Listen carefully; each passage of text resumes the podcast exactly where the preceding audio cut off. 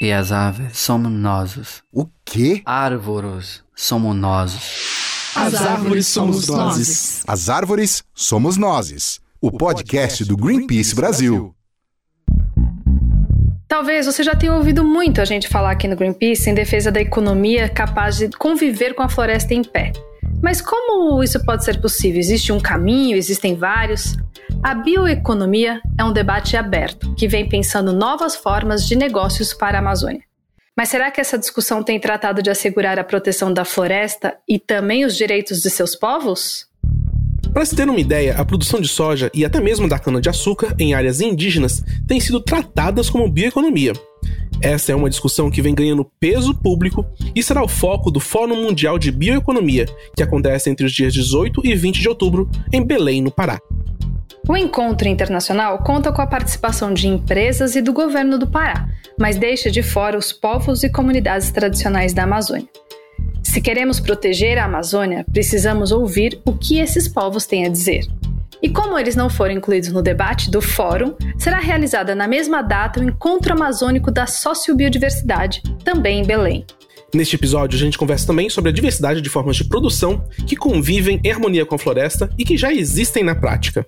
Esse trabalho que a gente faz em parceria com as outras organizações e os extrativistas tem provado que é possível sim a gente gerar renda com sustentabilidade, garantindo o meio ambiente saudável e equilibrado, né?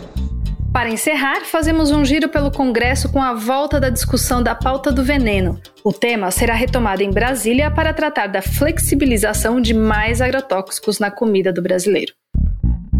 Eu sou Rafael Silva. Eu sou Camila Doreto. E você está ouvindo o episódio 53 do As Árvores Somos Nozes, o podcast do Greenpeace Brasil.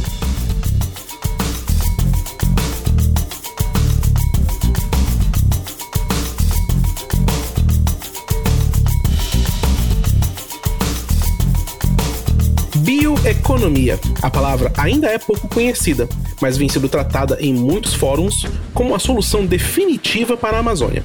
Mas será que é isso mesmo? No podcast de hoje, você vai entender o que vem sendo discutido como se fosse uma salvação para a Amazônia. Mas uma coisa é certa: a chamada bioeconomia não será capaz de conter a crise climática se não incluir no diálogo os povos e comunidades tradicionais da Amazônia. Para falar desse tema, a gente conversa agora com Dani Cleide Aguiar, o porta-voz do Greenpeace Brasil, e a vice-presidente do Memorial Chico Mendes, Edel Moraes, que integra a coordenação do evento amazônico da Sociobiodiversidade. Bem-vindo, Dani Clay, bem-vindo, Edel, tudo bem? Tudo bem, obrigado aí, vamos pela conversa, vamos conversar com o nosso, nosso público aí sobre essa questão importante. Tudo bem, obrigada pelo convite. Opa, obrigado, Edel. É, Dani Clay, quando a gente começar essa conversa, explica pra gente o que é bioeconomia e quais são as principais questões que têm surgido nesse debate. Então, é preciso, primeiro, a gente precisa lembrar né, que essa discussão sobre biodiversidade não pode ser encarada apenas como um conceito biológico. Né?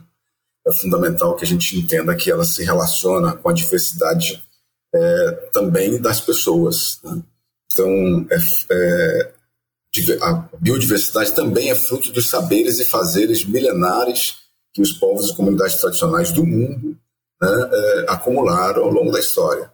Então, não é uma questão só biológica, a gente precisa incluir né, a discussão desses, né, nessa discussão os povos e comunidades tradicionais. Então, a, a bioeconomia, é, ela pode ser, eu sempre digo o seguinte, ela pode ser um conjunto amplo de coisas, é preciso delimitar melhor, definir melhor. E não existe bioeconomia sem diálogo com né, os saberes e fazeres desses povos da floresta, desses povos que ocupam né, os territórios é, biodiversos do mundo. Então, não dá para discutir bioeconomia só pela perspectiva da reprodução do lucro.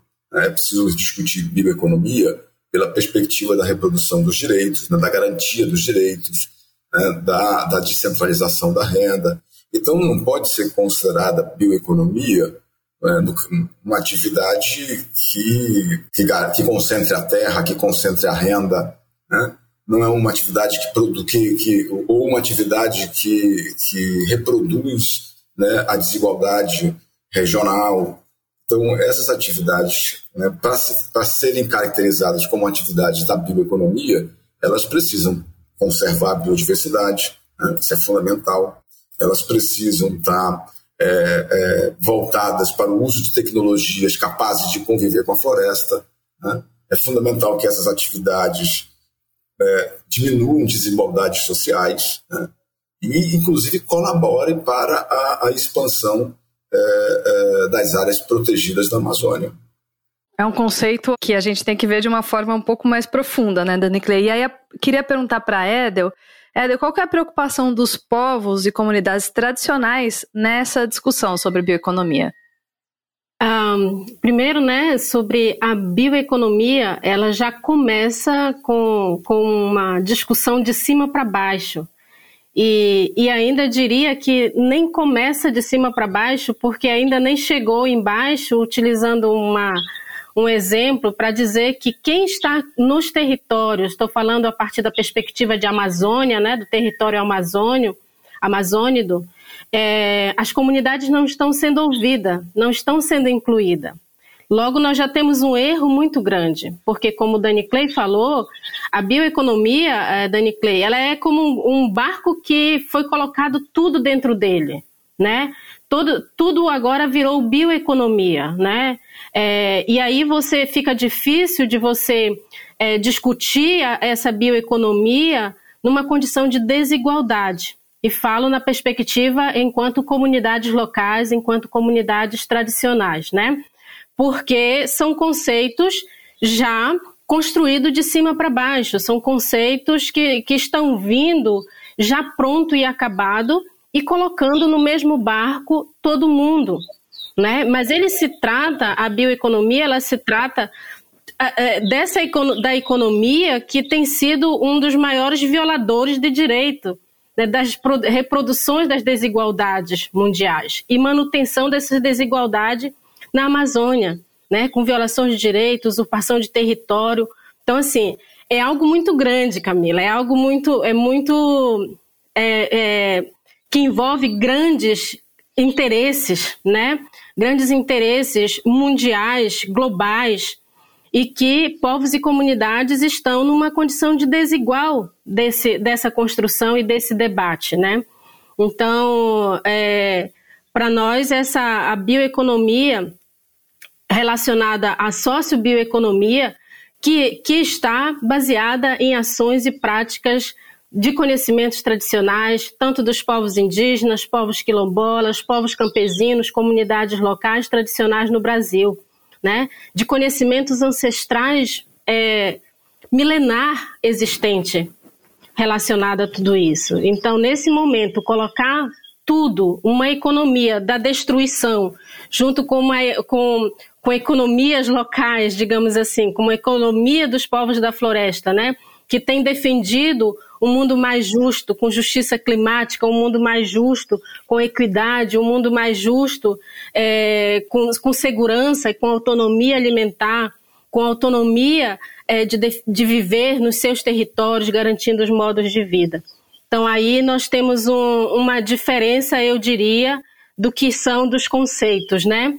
que é, mais uma vez vem de encontro, vem algo decidido de, de cima para baixo, nos, provavelmente nos grandes escritórios e nos grandes gabinetes, sem levar em consideração que é, nos territórios é, tem gente, né? Tem gente vivendo, conservando e protegendo a floresta.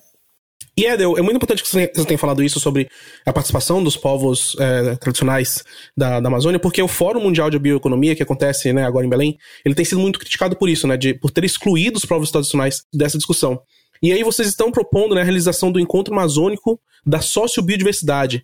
É, pode contar pra gente um pouco mais sobre o que vocês esperam desse encontro, o que, que vai ser discutido? É, nós, nesse encontro, nós estamos esperando que, de fato, a gente consiga pautar e discutir uma economia que seja capaz de conviver com a floresta, né? É, que ela tenha respeito aos povos e comunidades tradicionais e que ela possa garantir direitos e que ela possa também distribuir rendas, que possamos ter vida com dignidade para todos, né? Esse momento é um momento que reunimos povos e comunidades tradicionais, mas também nós chamamos para o diálogo, né? É, é, representantes da sociedade civil organizada, de ONGs, de governos, para vir nos ouvir e nós também queremos ouvir eles. Então, nós temos esperança de que esse, nesse momento a gente vai conseguir fazer reflexões, vai conseguir fazer um diálogo e vai conseguir dizer que é necessário parar uma economia da destruição e pensar uma economia capaz de conviver com a floresta, de respeitar os direitos dos povos e comunidades tradicionais, de respeitar o direito à vida de todos no planeta. Não é pedir muito, né? Eu acredito que não, é, não é pedir muito, porque, Rafa, o que povos e comunidades tradicionais fazem em defesa dos seus territórios é defesa de todo mundo, não é um benefício para povos e comunidades tradicionais. Óbvio que nós somos beneficiados com a garantia do nosso território, com a manutenção dos nossos modos de vida, do nosso jeito de ser, de viver e de estar nos nossos territórios. Mas é um benefício, Rafa, que ele atinge a toda a humanidade. E o que a gente quer é trazer essa reflexão aos grandes tomadores de decisão, aos grandes pensadores e formuladores. Nós queremos chamar a atenção disso, que não se constrói um novo, não se pensa uma transição se a gente continuar com as velhas práticas né, de concentração de renda, de concentração de riqueza, de não demarcação dos territórios, sejam eles indígenas, quilombolas, campesinos de comunidades locais. Não se constrói um, um novo mundo, é, não, não se constrói uma nova, uma transição justa se nós não tivermos, se nós não pensarmos na inclusão social, se nós não pensarmos em garantia de direito e se nós não defendermos quem sempre esteve nesse fronte da defesa, né, do, do, do todo o ambiente. Então, é pensar, é, é fazer com que a humanidade que se desconectou dessa natureza e acha que a natureza vai fazer uma solução apenas com teorias e conceito, é a gente dizer que nós precisamos dar um passo atrás e compreendermos que nós somos parte dessa natureza, né? E nós somos a parte, inclusive, que está prejudicando. Eu não digo nós, enquanto povos e comunidades tradicionais, né? Mas as grandes corporações, as grandes empresas, os tomadores de decisão, aquele que pensa uma economia e que, e que, que a gente, que eles consigam fazer, que essa é uma economia da destruição, né? Essa economia que acumula, essa economia que não agrega, que não distribui e que não garante direitos. Dani Cleied, eu queria é, compartilhar com vocês aí uma questão sobre as possíveis é, camadas né, de discussão em torno da bioeconomia, possíveis, talvez, queria entender com vocês, equívocos. Por exemplo, tem se falado em monoculturas de soja não transgênica e cana-de-açúcar como bioeconomia. Como vocês avaliam isso? Então, Camila, a questão central dessa discussão é é, definir limites. Né? Nós precisamos definir limites. O que, que seria uma, a bioeconomia né, na Amazônia? Nós não podemos é, é, tratar dessa questão sem definir claramente os limites e sem reconhecer né, a centralidade do papel dos povos e comunidades tradicionais que ocupam os territórios biodiversos da Amazônia. Nós estamos falando de pelo menos 30% da Amazônia, 30% da Amazônia, que é ocupado por povos e comunidades tradicionais. Né? Então é fundamental, se a gente vai discutir o conceito de bioeconomia, né, vai disputar esse conceito dentro da Amazônia, é fundamental que a gente tenha claro isso. Não dá para tratar né, é, atividades econômicas que concentram renda, que, não que, que concentram terra, que não conservam a biodiversidade, como bioeconomia. Esse é um debate que os povos e comunidades estão, estão propondo fazer. É, é esse o debate que eles querem fazer dentro do encontro né, é, que vai ser realizado em Belém. Não, não, é qualquer coisa que pode ser bioeconomia. Né? Tem, que tá, estar, tá, tá muito, muito claro, tem que ter, os limites têm que ser definidos de maneira muito clara e com a participação dessas, desses povos e comunidades tradicionais da Amazônia. Então é fundamental que a gente compreenda isso, que o setor corporativo, que hoje inclusive defende a bioeconomia como a bala de prata para salvar a Amazônia, compreenda que não há bala de prata. Né? Não vai ser a bioeconomia que vai é, é, produzir sozinha o desenvolvimento da Amazônia ou, ou a redução das desigualdades sociais, das desigualdades sociais da Amazônia. É preciso, como disse a Edra anteriormente, conter, conter a economia da destruição. É fundamental que os povos e comunidades tradicionais vivam em paz nos seus territórios, que eles não tenham que enfrentar grileiros, garimpeiros, madeireiros, porque enquanto eles tiverem que continuar fazendo isso, não há como eles debaterem economia. Então é fundamental que o setor corporativo, que o Estado brasileiro compreenda que é sem dúvida urgente uma transição da economia da destruição né, para uma economia ecológica, uma economia que coloque as pessoas e que coloque a natureza no centro. Né? Então, é, é, é, esse é o desafio. A bioeconomia é um elemento dentro dessa transição, sem dúvida nenhuma, né? mas não é a bala de prata. Né? Então, além de, de definir muita clareza quais são os limites da bioeconomia, o que é bioeconomia e o que não é bioeconomia, é fundamental que a gente também identifique no debate quais as medidas necessárias para conter a economia da destruição. Para conter essa economia que desmata 10, que, né, 10 mil quilômetros quadrados por ano, nós estamos, né, estamos numa retomada, numa, numa, numa, numa curva de crescimento do desmatamento, né, é impossível falar de bioeconomia convivendo com essa lógica destrutiva. Então é, é crucial estabelecer os limites da, da, bioeconomia, mas também estabelecer os mecanismos de controle da, da economia da destruição e estabelecer políticas né, que avancem no sentido de, de, de constituir essa nova economia, ou, ou, estabelecer uma economia ecológica no território amazônico. Né? Do contrário, a gente vai ficar aqui né, falando, falando e falando, e é como, como diz aqui no no, no, no Pará as mesmas bocas falando para as mesmas orelhas. E isso não vai funcionar. Então é fundamental que todos que estão envolvidos nessa discussão consigam compreender que é um debate que não pode ficar restrito né, ao setor corporativo ou ao setor público. Né? Precisa incluir a sociedade nesse debate, não só os povos e comunidades tradicionais, mas precisa incluir também os, os, os brasileiros que vivem na Amazônia, que são, são praticamente 28 milhões de pessoas. Então, é preciso incluir as cidades amazônicas nesse debate. Elas precisam debater, elas precisam entender como é que vai ser essa, essa nova economia, esse novo ambiente econômico. Então, não é um debate fácil. Né? Agora, se a gente não fizer esse debate, você pode ter aí uma série de atividades econômicas né, que se dirão, que se, se declararão como com, é, é, componentes da bioeconomia, quando na verdade não serão. Né? Ali estarão ali no máximo fazendo um esverdeamento das suas atividades né, para parecer que são é, é atividades né, que conseguem conviver com a floresta.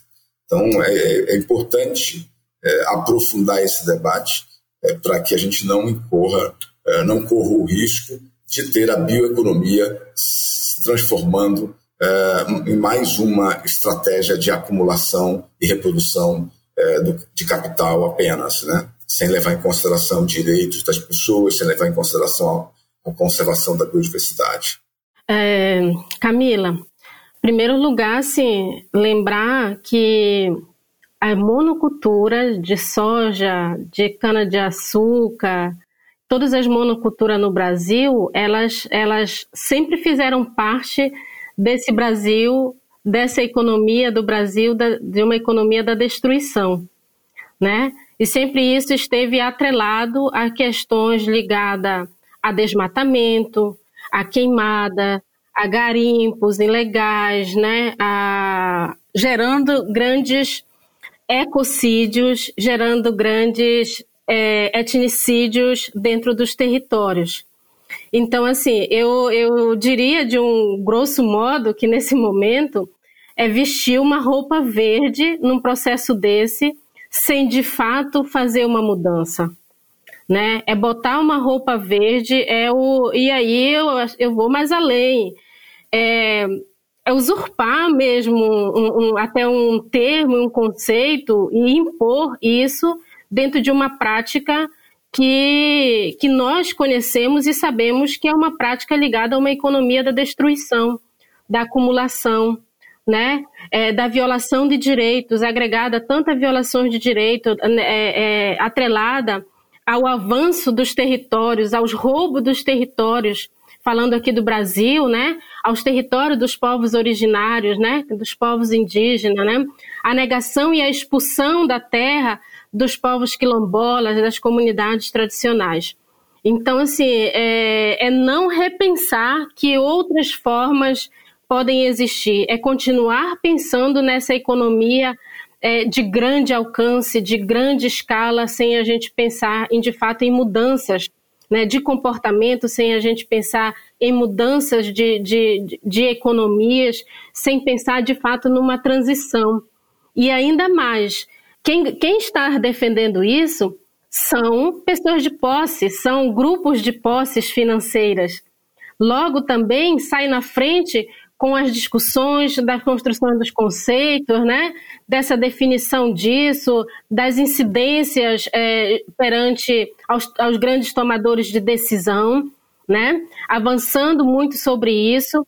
E isso está atrelado, Camila, a, a, uma grande economia que está apenas pensando que as soluções vão vir baseadas em soluções ligadas à natureza mas eles estão pensando ligados à natureza, sem, repito, sem defender direitos de povos e comunidades tradicionais, sem garantir inclusão social, sem garantir distribuição da terra, sem uma regularização fundiária que não, não deve ser somente local da Amazônia, mas no Brasil, entre todos os biomas, mas também uma regularização fundiária mundial, porque tem muita gente sem terra, tem muita gente sem moradia, tem muita gente sofrendo os impactos de toda essa destruição com a grande crise climática.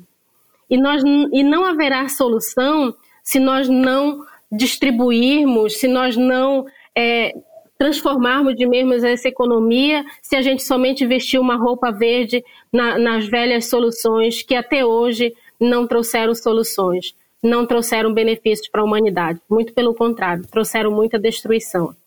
E é, é muito bom que você tenha citado, Edel, sobre a, a crise climática, porque eu, eu, é um que eu queria perguntar até pro Danny Clay. É, e pro você também, né, Edel?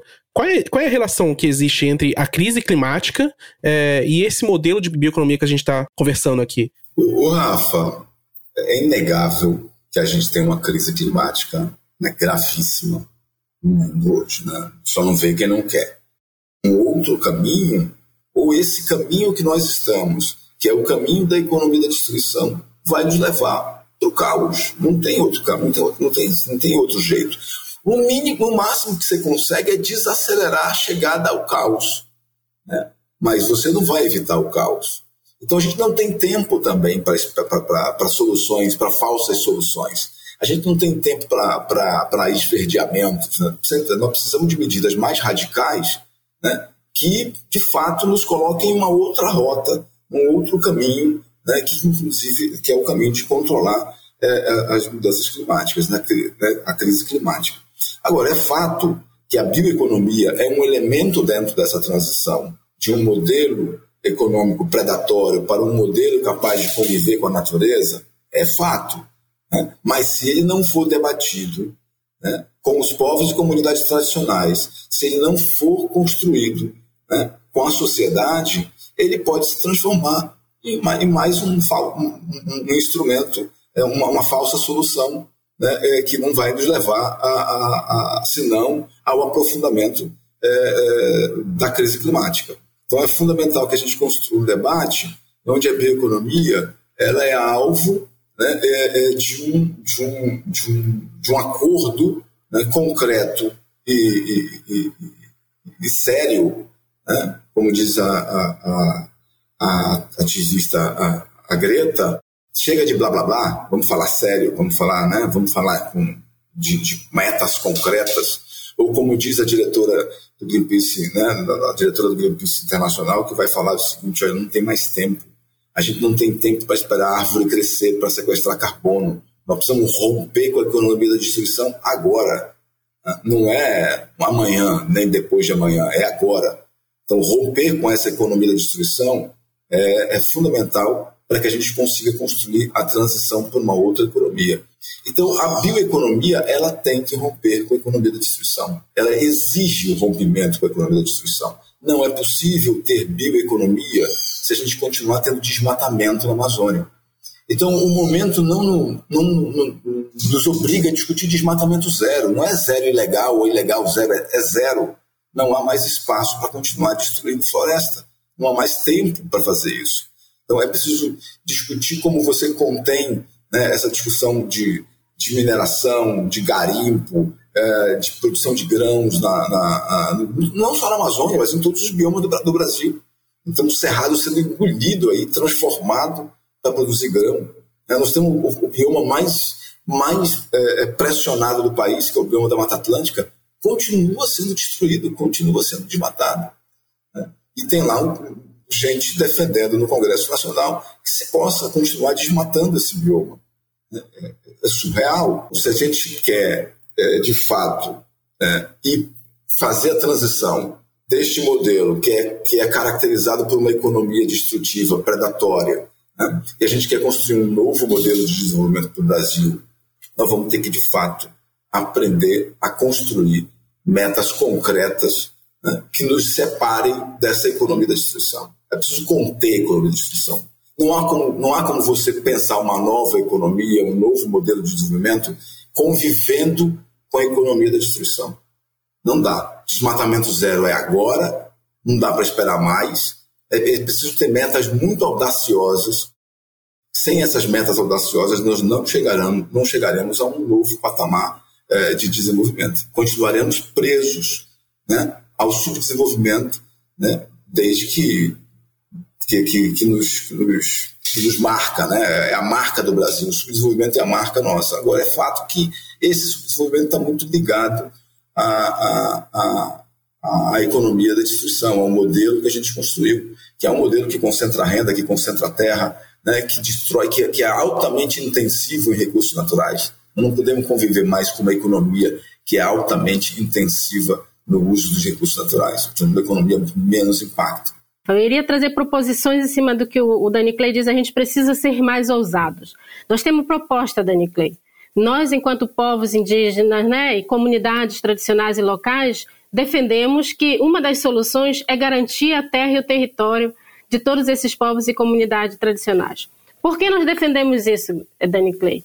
Nós temos sido é, as últimas fronteiras de, de defesa desse clima saudável, porque nós defendemos uma floresta viva, uma floresta em pé, um todo ambiente saudável, rios e florestas saudável, terra saudável.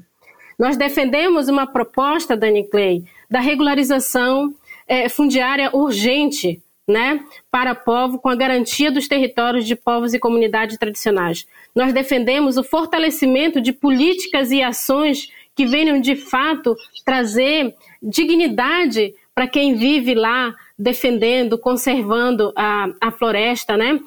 proporcionando benefícios é, para toda a humanidade. Então, nós também queremos discutir junto esse processo de transição.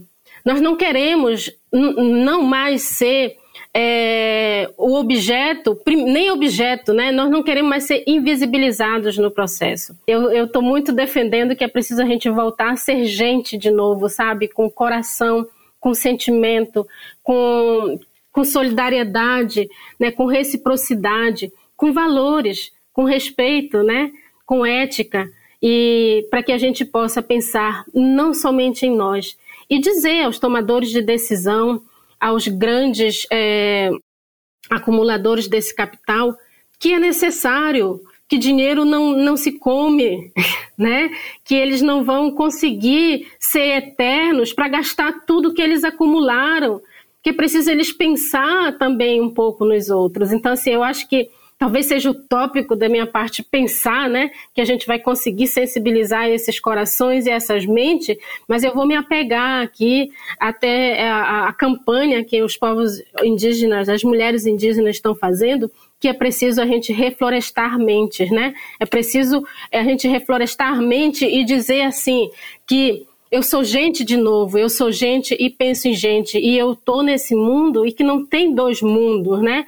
E que a destruição da Amazônia é a destruição também dos outros biomas, que a destruição de, dos outros biomas no Brasil também é a destruição da Amazônia, mas os impactos, ele também vai, vai afetar São Paulo, ele vai afetar Brasília, ele vai afetar Rio de Janeiro, ele vai afetar os outros estados. E que não é problema dos povos indígenas ou das comunidades, é problema de todos nós. Dani Clay, Edel, vocês trouxeram contribuições muito valiosas para temas e esclarecimentos.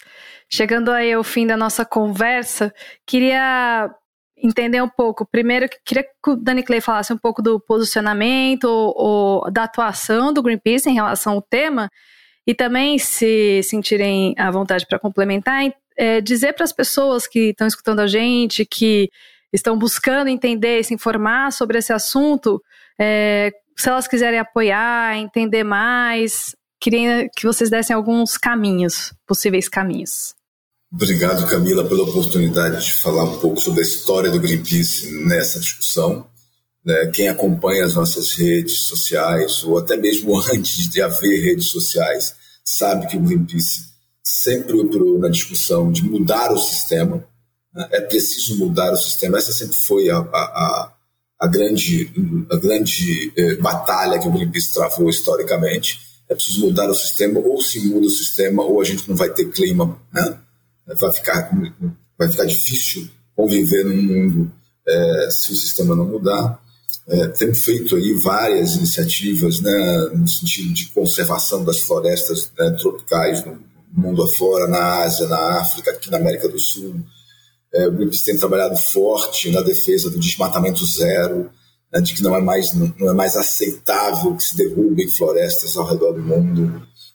Eda, você quer complementar? Eu queria só reforçar que é, eu hoje estou como vice-presidente do Memorial Chico Mendes. E para quem não conhece quem foi Chico Mendes, Chico Mendes é um dos nossos percussores né, na construção de uma grande proposta que eu, eu posso falar com muito orgulho para vocês que são os territórios coletivos. Que eu acho que foi um passo atrás, mas um passo muito na frente na defesa é, de, dessa economia, dessa destruição.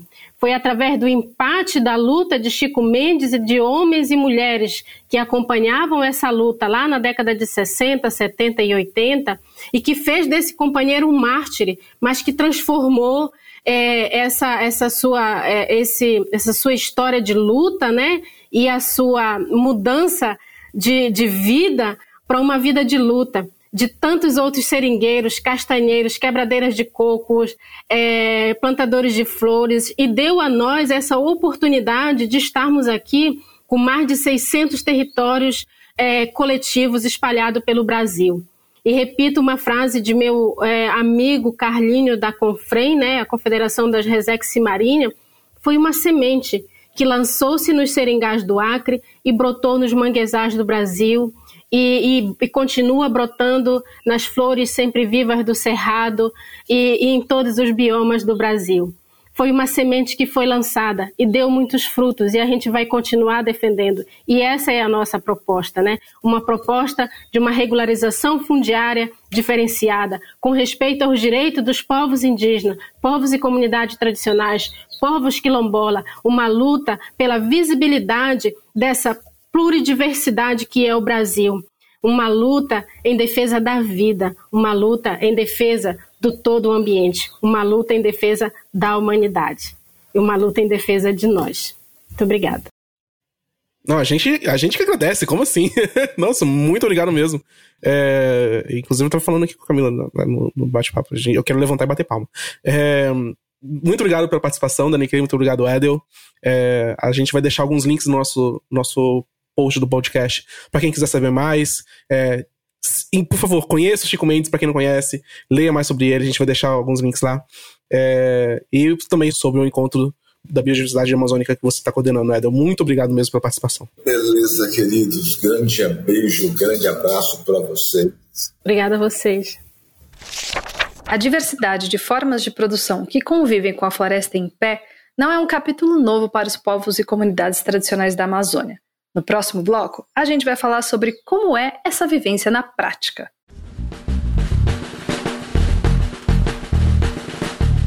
Para falar de alternativas à economia da destruição, o jornalista do Greenpeace Henrique Beiranger conversou com Manuel Siqueira, presidente da ASPROC, a Associação dos Produtores Rurais de Carauari, localizada no Médio Juruá, no coração do Amazonas. Ele explica como funcionam os projetos da associação e o sucesso do manejo do pirarucu, conhecido como bacalhau da Amazônia.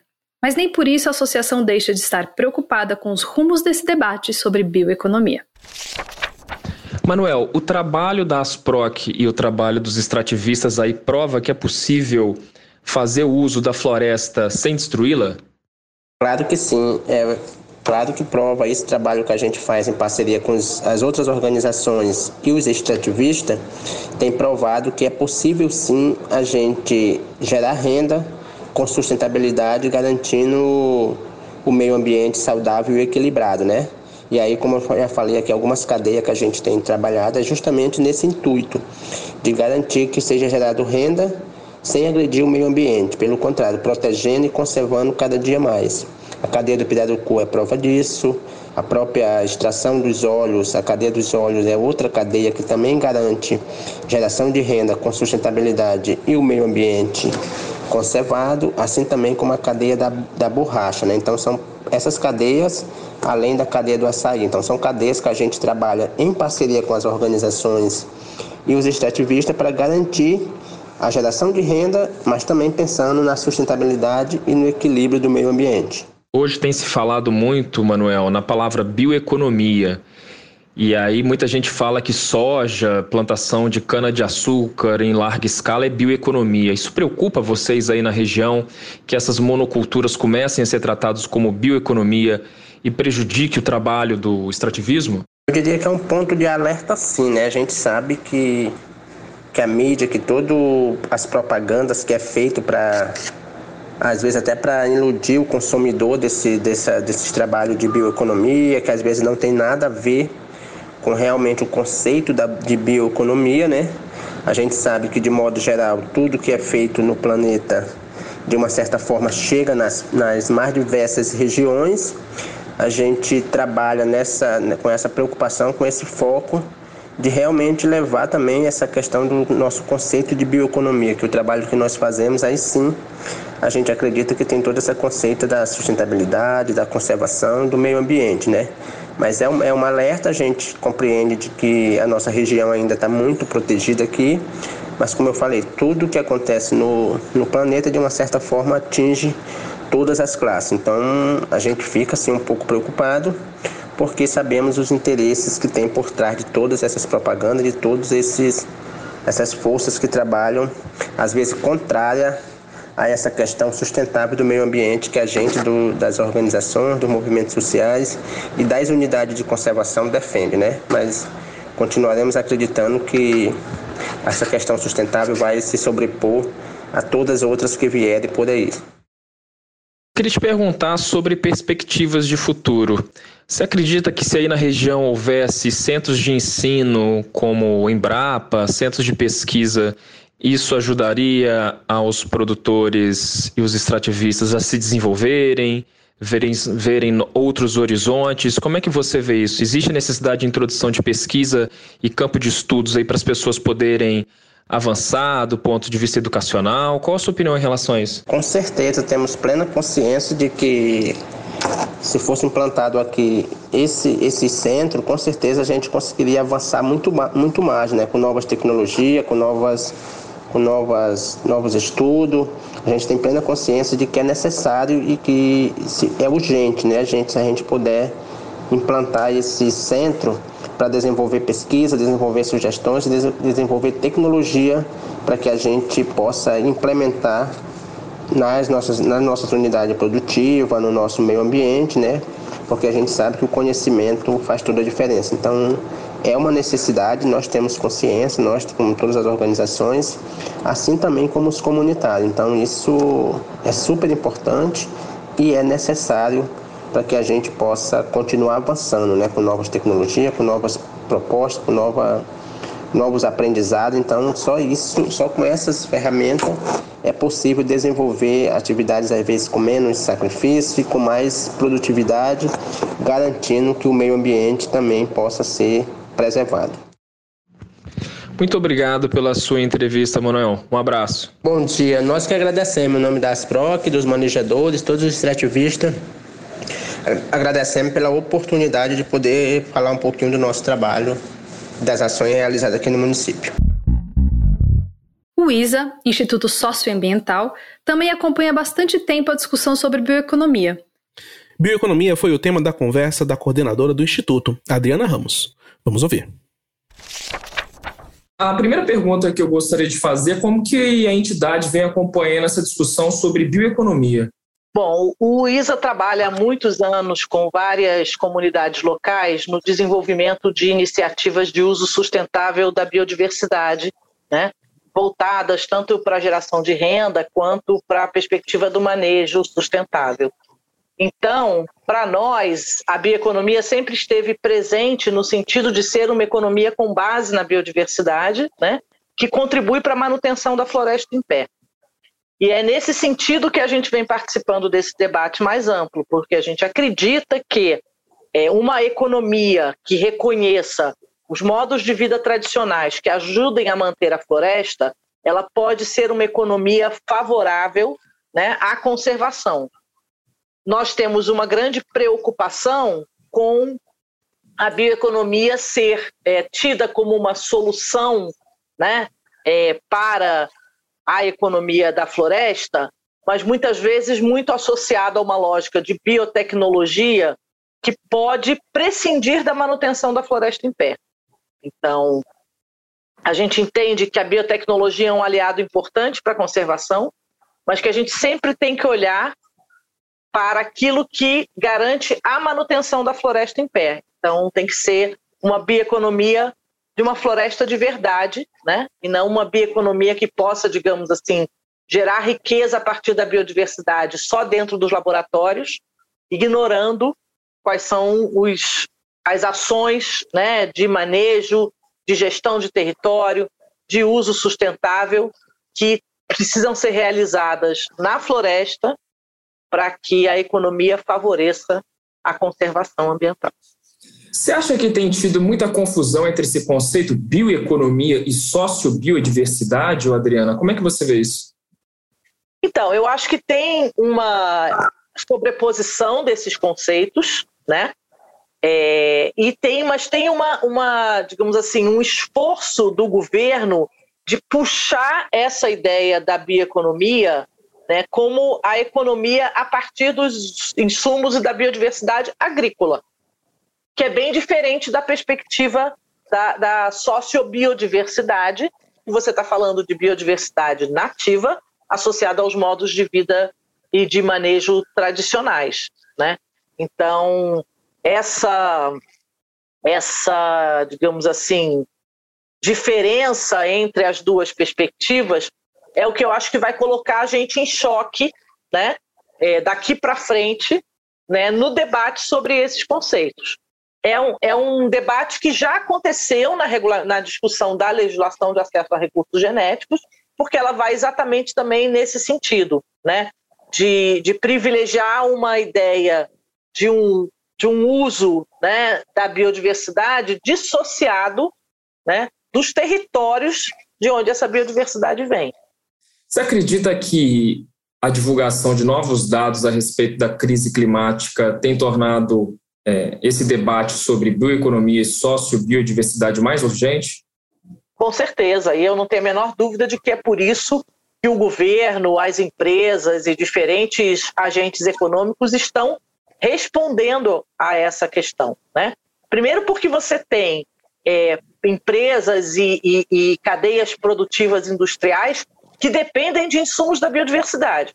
Então, obviamente, se você é, enxerga uma perspectiva de mudança né, na disponibilidade dos insumos do seu processo industrial, você obrigatoriamente tem que se preocupar com o que está acontecendo, né, porque isso pode significar que o seu negócio vai mudar significativamente. Então, acho que as mudanças climáticas apontam para isso e o fato de que a gente tem hoje as mudanças já presentes, né, é, acontecendo, não é mais uma coisa que se pensa para o futuro, certamente está mobilizando muitos setores econômicos e de governo é, nesse sentido. No dia 16 de outubro é comemorado o Dia Mundial da Alimentação, que tem como objetivo reforçar a importância de uma alimentação saudável e segura para as pessoas. Além da insegurança alimentar que atinge parte considerável da população brasileira em meio à pandemia, há ainda uma outra grave ameaça em curso, o PL 2663, conhecido como PL do veneno, que está em análise no Congresso Nacional. Um projeto defendido pela bancada ruralista que pretende flexibilizar ainda mais o uso de agrotóxicos no país.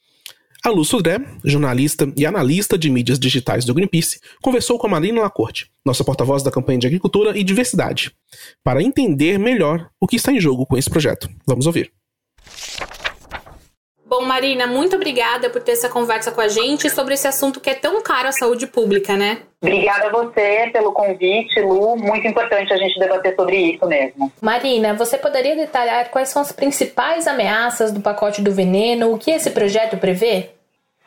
Pois é, então, o pacote do veneno ele vai trazer muitos impactos para a nossa saúde e para o meio ambiente. Ele tem vários pontos críticos, mas existem alguns é, que a gente considera mais graves, né? Por exemplo, o fato dele permitir que substâncias cancerígenas é, ou com outras características que são consideradas, consideradas muito mais graves do que o normal, por exemplo, teratogênicas e mutagênicas, ou que causam mutações, câncer, enfim, essas substâncias todas vão poder ser aprovadas uma vez que o pacote do veneno for aprovado. Hoje em dia, a nossa lei, ela confere uma certa proteção sobre isso, porque ela diz lá num artigo que se uma substância apresenta essa característica, ela não pode ser aprovada. E o pacote do veneno retira isso do texto completamente. Então, esse é um ponto muito crítico. Um outro, um outro ponto muito crítico, né, uma super ameaça, é que isso, é que os registros, as aprovações dos agrotóxicos novos que vierem, vão ficar praticamente nas mãos do mapa, né, que é o Ministério da Agricultura. Então sai o poder que antes se tinha é, é, no, pelo Ministério da Saúde e pelo Ministério do Meio Ambiente. Esses dois eles ficam praticamente consultivos né? E quem vai de fato tomar a decisão é o mapa, que é o que tem o um interesse econômico sobre a substância. E uma outra coisa super grave também é a questão da mudança do nome, né? De mudar agrotóxico para pesticida. Agrotóxico não está aí porque é mais bonito ou porque, enfim, está à toa, né? Não é aleatório o uso desse termo no Brasil. Né, o uso desse termo no Brasil é por conta da nossa realidade. A gente tem uma baixa escolaridade no campo, as pessoas precisam saber com que elas estão lidando, porque os trabalhadores rurais são os mais afetados. Então, essa mudança de nome traz muito prejuízo, sim, né? Porque quem está lidando ali com a substância no dia a dia precisa entender que ela é tóxica. Na semana passada, o governo federal publicou um decreto que tem a ver com a liberação de agrotóxicos, né? Qual a relação dele com o pacote do veneno? O que é esse decreto? Olha, isso é muito importante colocar, porque até então a gente estava muito mobilizado em relação ao projeto de lei, né, que está lá para ser aprovado nas câmaras, na, na Câmara dos Deputados. Então, ele está para ser pautado, ele pode ser pautado a qualquer momento pelo presidente da Câmara, Arthur Lira, é, e é nisso que a sociedade estava se concentrando na medida do possível, né, mesmo com os nossos espaços é, de protesto reduzidos, é nisso que a sociedade estava se concentrando. Porém, a gente sofreu um verdadeiro ataque na sexta-feira, né? Então, assim, bem às vésperas do Dia da Criança, né? Assim, presentão para as nossas crianças, diga-se de passagem, foi aprovado, foi assinado, né? Canetado um decreto que praticamente é, traz as principais, é, as principais ameaças do pacote do veneno. Então, isso tudo que eu coloquei aqui, tirando com exceção dessa coisa do nome, enfim, é, isso acaba entrando já nesse decreto. Ou seja, já está valendo. A partir de hoje, empresas que quiserem aprovar substâncias é, que tenham essas características que eu falei, cancerígenas, por exemplo, né, elas podem entrar com esse pedido e, mediante um limite aceitável ali de dosagem, que eles não, de forma alguma, deixam claro na lei o que é, é, e que para a sociedade não existe, né? não existe dose aceitável, não existe risco aceitável para se correr quando se trata dessa característica, é, mas o decreto traz isso. Então, é muito importante também que a gente se manifeste, mesmo ele já valendo, é claro que algumas coisas aí podem ser feitas, mas infelizmente é, é uma nova roupagem aí do pacote do veneno que passa a já valer, né? E a gente tem que mostrar para esse governo, para a ministra Tereza Cristina, que de montada com o governo Bolsonaro deu esse presente de grego aí para é, para as nossas crianças, né, bem às vésperas aí do feriado, é, mais veneno no prato delas. A gente tem que, como sociedade, mostrar que isso não está certo, que essa escolha não é nossa e que eles não podem continuar escolhendo pela gente. Esse decreto ele não traz modernidade e nem agilidade, muito pelo contrário, é uma distorção de conceitos, né? Agilidade, é, é, é na verdade, é, é, é burlar prazos, né? E não é isso que a gente quer. A gente quer que os produtos sejam avaliados com a complexidade que eles merecem, nos prazos que precisar, é, que eles precisarem, né? Muito obrigada pela entrevista, Marina. E lembrando que quem quiser saber mais sobre o assunto pode encontrar mais informações lá no nosso site. Exatamente, tem bastante material lá. Acompanhe as nossas redes sociais também, que a gente está colocando tudo lá em tempo real para poder se manifestar. Antes de encerrarmos este episódio, vamos ler alguns dos comentários que recebemos sobre o episódio anterior, em que o assunto foi queimadas e as doenças respiratórias na Amazônia. Nós recebemos um comentário da Maísa Broco no nosso site e ela diz o seguinte: podcast bem informativo, muito agradecida e emocionada por estar lutando junto com vocês na proteção das nossas florestas. Quanto mais pessoas unidas com esse propósito, mais chance temos de salvar a Amazônia. É isso aí, Maísa. Por favor, mais pessoas com a gente. Muito obrigada. E vamos ler um recado de um cyberativista, o Francisco. Ele disse assim: O meu trabalho é nessa área e eu defendo a natureza todos os dias para que as nossas florestas não sejam queimadas. Nós, brigadistas, lutamos para que haja esperança e um novo dia para a fauna e a flora, porque é o nosso dever proteger a vida dos seres vivos que compartilham conosco esperança de dias melhores. Isso aí, nossa, muito obrigado, Francisco, pelo seu trabalho, porque é essencial. Obrigada por compartilhar com a gente também. Isso. Então é isso, chegamos ao final deste episódio. Muito obrigado a todo mundo que ouviu, muito obrigado a todo mundo que participou na criação deste episódio. E se você quer saber mais sobre o que nós falamos hoje, ler os estudos e reportagens que citamos, acesse o post do episódio 53 no greenpeace.org.br/podcast. E se você também quiser deixar sua opinião, assim como o Francisco e a Maísa, ou enviar um recado pra gente, entra lá no nosso site greenpeace.org/brasil e deixe seu comentário.